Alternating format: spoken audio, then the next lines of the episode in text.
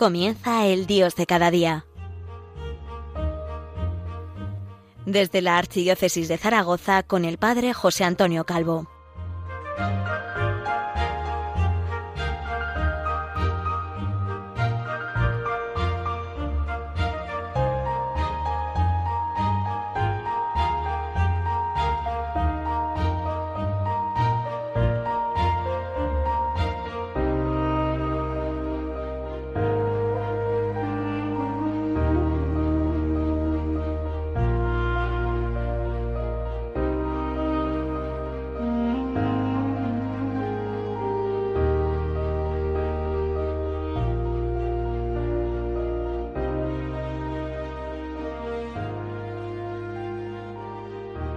Buenos días a todos. Buenos días desde Zaragoza, la diócesis del Pilar, una diócesis apostólica, eucarística y mariana. Mariana en este día 8 de septiembre, en el que celebramos, en el que conmemoramos el cumpleaños de la Virgen Madre de Dios, la Virgen Madre de Jesucristo y de nuestra Madre, porque nos la dio. Hoy es la Natividad de la Bienaventurada Virgen María. Y ya desde ahora les encomiendo, nos encomendamos, me encomiendo, para que hablemos bien de ella, porque ella no, no se va a cansar de hablar bien de nosotros ante el trono de la gracia, donde ella está, situada tan cerca, tan cerca de, de ese trono de Dios que es Padre, que es Hijo y que es Espíritu Santo. Y, hoy, mirándola a ella, mirándola a ella, me gustaría hablar de la libertad. Y me van a decir ustedes que por qué voy a hablar de la libertad. Hay distintas lecturas, incluso algunas son opcionales para la misa de hoy. La opción 2 está tomada de la carta del apóstol San Pablo a los romanos. Hermanos, sabemos que a los que aman a Dios todo les sirve para el bien. Muy bien, a los que aman a Dios todo les sirve para el bien. Omnia in bonum, todo para el bien, porque a los que había conocido de antemano los predestinó a reproducir la imagen de su Hijo para que él fuera el primogénito de entre muchos hermanos. Y a los que predestinó los llamó, a los que llamó los justificó, a los que justificó los glorificó. Sí, ciertamente eh, aquí tenemos una serie de, de, palabras que están eh, muy bien elegidas, además de, del autor sagrado, además de, de quien lo ha escrito, San Pablo, tenemos la inspiración, pero no dejan de chocarnos. Predestinación, predestinación. Cuando nuestra religión, el Evangelio, es una religión, es un Evangelio de libertad. Muchas veces desconocemos qué significa libertad. Por eso, desde María y con María, quiero hablarles hoy de libertad. La primera pregunta es, ¿libertad de qué? ¿O libertad para qué? Los griegos entendían que la libertad era el dominio sobre los propios actos. Y esto es verdad. Los medievales entendían que libertad era la capacidad de elección o el libre albedrío. Y esto es verdad.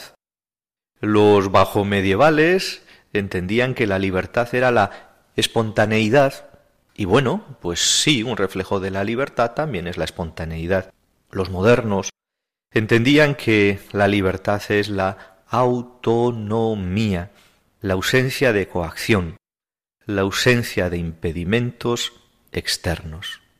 Como ven, poco a poco en la historia el concepto de libertad se ha ido restringiendo hasta reducirlo al sujeto, un sujeto autónomo e independiente, un sujeto autónomo e independiente incluso de quien lo ha creado.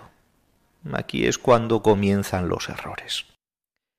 Recientemente oímos hablar de, de libertad referida a las regiones y autonomías, eh, hablamos Oímos hablar de libertad privada, de libertad pública, de libertad social, de libertad política, de libertad de expresión, de pensamiento, de libertad moral, de libertad religiosa. libertad se ha convertido en libertades. Cada vez estamos reduciendo y fragmentando más. Si los modernos habían reducido la libertad al yo, ahora las libertades se están restringiendo, se están quebrando y fragmentando en distintos ámbitos de la actuación humana en la intimidad y en la sociedad. Un filósofo, más o menos reciente, Gabriel Marcel, decía, nuestra libertad es nosotros mismos, el alma de nuestra alma, el misterio central de nuestro ser. Sí, va por aquí. Estamos de acuerdo con que libertad es dominio de sí, con que libertad es capacidad de elección o libre albedrío. Pero más que hacer cosas con libertad, deberíamos decir, en sintonía con la Sagrada Escritura y con el humanismo cristiano y con la doctrina social de la Iglesia y con el magisterio de los papas, que nuestra libertad es lo que somos. Somos libres. Somos libres. Aquí viene otra pregunta que quiero hacer con ustedes. Eh, al final acabaremos en el catecismo de la Iglesia Católica, pero me gusta ir despertando preguntas. ¿Se nace libre o se aprende a ser libre?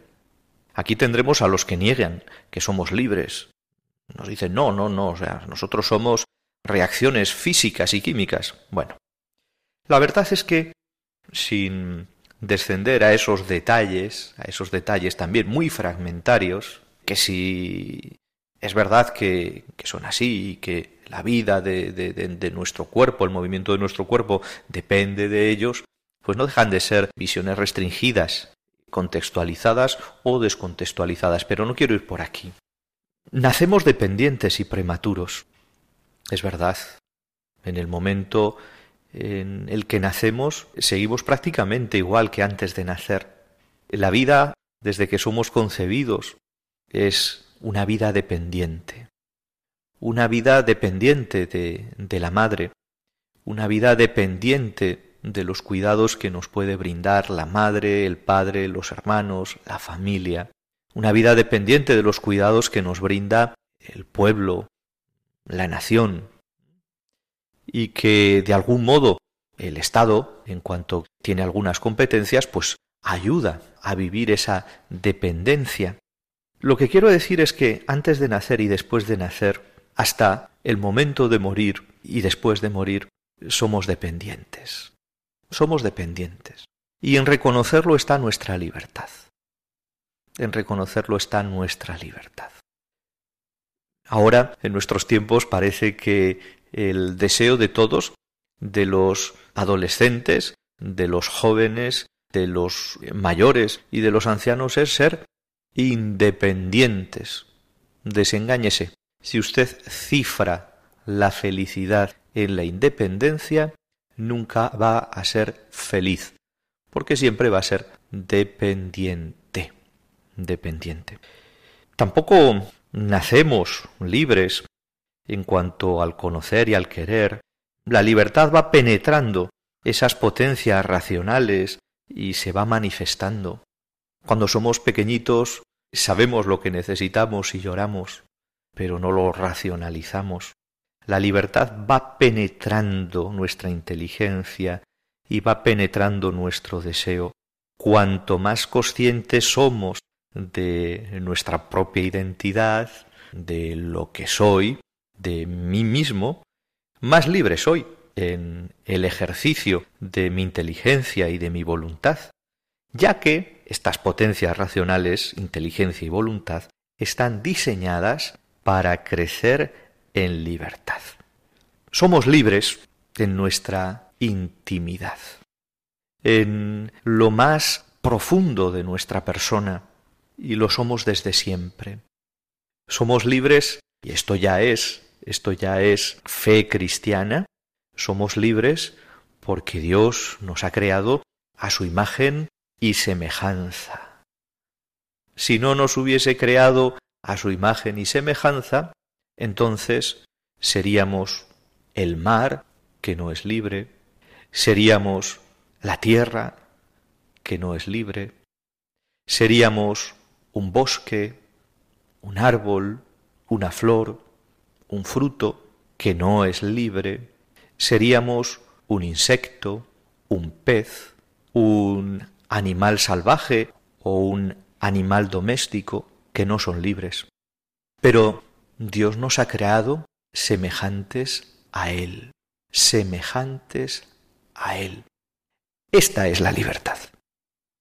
La semejanza, la semejanza eh, implica también una diferencia, una diferencia de grado.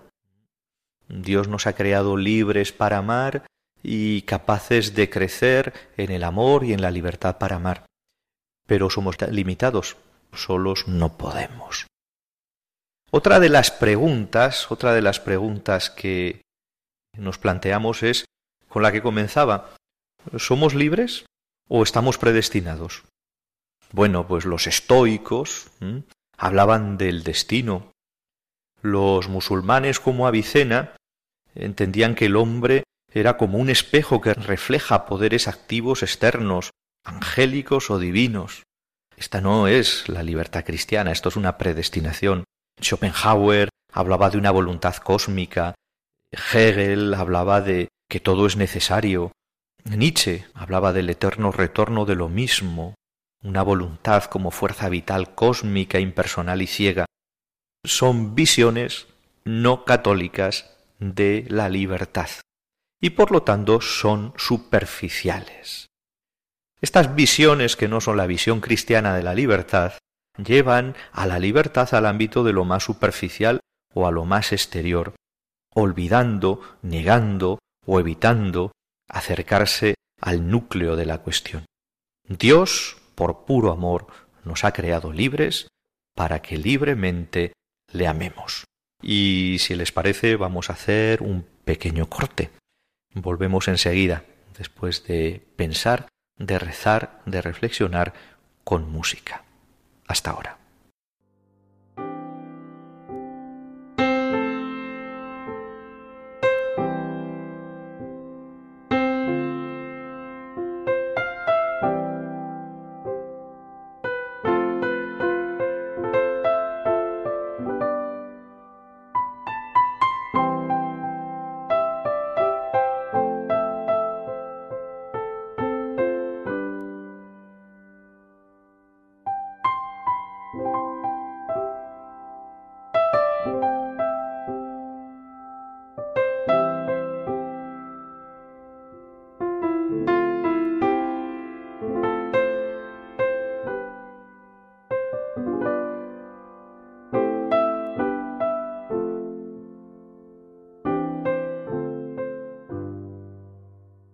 Ya volvemos a estar juntos. Hay personas que están cansadas de ser libres. Hay personas que, sin darse cuenta, su cansancio les va llevando a la esclavitud, a las esclavitudes. Y resulta que estas esclavitudes que van por el placer, por el tener, por el poder, son tan engañosas, tan ambiguas, que resulta que las personas que, que, caen en, ellas piensan que son más libres, cuanto más esclavos son, cuantos más estímulos de posesiones, de, de placeres eh, sexuales o de, o de otro tipo, o de poder sobre los demás tienen. Al contrario, son más esclavos, no de ellos mismos, sino de, de las esclavitudes que han incorporado a su, a su ser. Eh, fíjense, no es libre el que se deja llevar por el poder, por el placer y por el tener, porque eso no tiene futuro. La libertad es tener futuro y la no libertad es no tener futuro. La esclavitud es no tener futuro. Por eso, un esclavo de la época romana, convertido al cristianismo, pensaba en su futuro y era más libre era más libre, probablemente, que aquel que lo esclavizaba y que no tenía una fe que le conducía más allá de esta vida a la eternidad. Fíjense, libertad es poseer el futuro, o más sencillamente, sabernos y tenernos como inmortalidad, dotados de una alma inmortal, llamados a una vida feliz y eterna, regalada por aquel que nos ha regalado esta vida terrena, una vida regalada que por la redención se convierte en feliz. Los antiguos entendían el presente y el futuro como meras proyecciones del pasado. Los modernos entendían el pasado y el futuro como meras proyecciones del presente. La visión cristiana del futuro, una visión muy novedosa, es la que lo entiende como una libertad que crece sin restricción o por el contrario se malogra, aunque nunca desaparezca. Y aquí está la libertad a lo grande. No es ver el futuro como una referencia inerte, sino ver el futuro desde lo que soy por origen, imagen y semejanza de Dios, y como aquello a lo que estoy llamado, Hijo de Dios, Hijo de Dios, para siempre. Somos libres por origen, creación, y somos libres por recreación hijos de Dios. Vamos al Catecismo de la Iglesia Católica, donde en su tercera parte, la vida en Cristo, a partir del número 1730, se habla de la libertad del hombre. Dios, dice el número 1730, ha creado al hombre racional, confiriéndole la dignidad de una persona dotada de la iniciativa y del dominio de sus actos. Bien, racional. Vemos que libertad tiene que ver con la racionalidad. Quiso Dios dejar al hombre en manos de su propia decisión racional, de modo que busque a su Creador sin condiciones, sin coacciones, y adhiriéndose a Él llegue libremente a la plena y feliz perfección. La racionalidad, la racionalidad comporta libertad o la libertad comporta racionalidad. Y esto es ser imagen de Dios. Lo dice San Ireneo de León, en Adversus Hereses, el hombre racional y por ello es semejante a Dios. Fue creado libre y dueño de sus actos. Y por lo tanto, libertad conlleva responsabilidad. Como les decía, la libertad en el hombre es una fuerza de crecimiento y de maduración en la verdad y en la bondad. Esta libertad alcanza su perfección cuando está ordenada a Dios, que es nuestra bienaventuranza. Pero hasta que no llega a encontrarse definitivamente con nuestro bien último, con Dios, la libertad implica la posibilidad de elegir entre el bien y el mal, y por tanto de crecer en perfección o de flaquear y pecar. Así, la libertad, dice el catecismo, caracteriza los actos propiamente humanos. En la medida en que el hombre hace más el bien, más libre, porque no hay libertad sino en el servicio del bien y de la justicia. Somos más libres cuanto más nos parecemos a Dios que es nuestro Padre, nosotros que estamos bautizados, pero nuestros hermanos que no están bautizados y que sin embargo son imagen de Dios, serán más libres cuanto más obren, de acuerdo con el bien y la justicia que pueden conocer, hasta donde pueden conocer, por su racionalidad y su inteligencia. Bien, esto supone también que todo acto directamente querido es imputable a su autor. Exactamente. El catecismo habla de imputabilidad y responsabilidad de una acción somos responsables de nuestros actos. Y también habla el catecismo de cómo la libertad se ejercita en las relaciones entre los seres humanos. Toda persona humana, creada a imagen de Dios, tiene el derecho natural de ser reconocida como un ser libre y responsable. Esta libertad humana, y, lo sabemos bien, nosotros que estamos acostumbrados acudir una y otra vez al sacramento de la penitencia, tenemos que entenderla en lo que Magisterio ha llamado la economía de la salvación, la organización de la salvación. La libertad tiene que ver con el pecado. La libertad del hombre, nos dice el punto 1739 del Catecismo, es finita y falible. De hecho, el hombre erró, libremente pecó. Al rechazar el proyecto del amor de Dios, se engañó a sí mismo y se hizo esclavo del pecado. Esta primera alienación, esta primera enajenación, engendró una multitud de alienaciones. La historia de la humanidad, mis queridos hermanos, desde sus orígenes, atestigua desgracias y opresiones nacidas del corazón del hombre, a consecuencia de un mal uso de la libertad. Pero no debemos quedarnos hablando exclusivamente de libertad y pecado, tenemos que hablar de libertad y salvación. Fíjense, por su cruz gloriosa. Ahí, Cristo crucificado, que parece que es un esclavo de todos y humillados de todos, en las manos de los poderes de la tierra, de los poderes más nefastos, es ahí donde Cristo obtiene la salvación para todos los hombres, donde nos rescata a los que el pecado nos tenía sometidos a la esclavitud. Ahí, en la cruz, participamos de la verdad que nos hace libres, y de la cruz y la resurrección el Espíritu Santo, porque donde está el Espíritu, allí está la libertad. Libertad y pecado, libertad y salvación, libertad y gracia. La gracia de Cristo, nos dice el Catecismo, no se opone de ninguna manera a nuestra libertad, cuando ésta corresponde al sentido de la verdad y del bien que Dios ha puesto en el corazón del hombre. Dios no nos hace de menos, Dios nos hace más y más.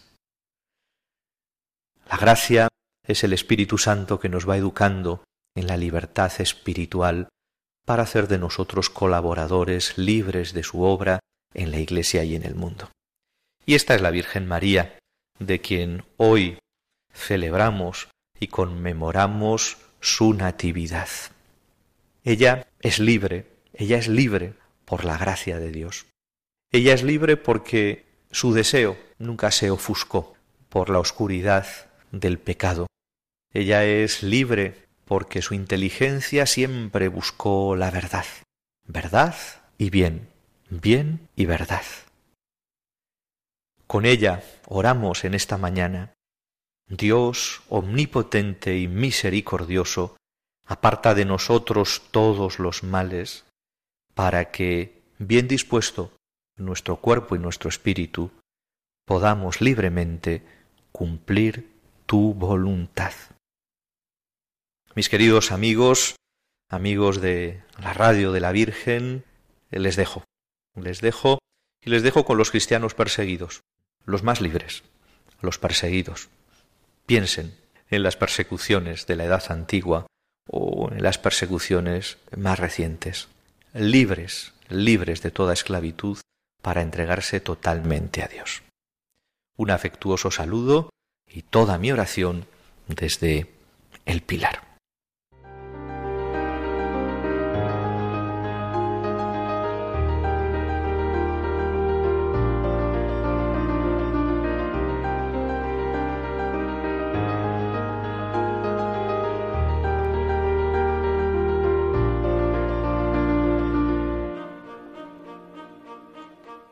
Finaliza el Dios de cada día, hoy desde la Archidiócesis de Zaragoza con el Padre José Antonio Calvo.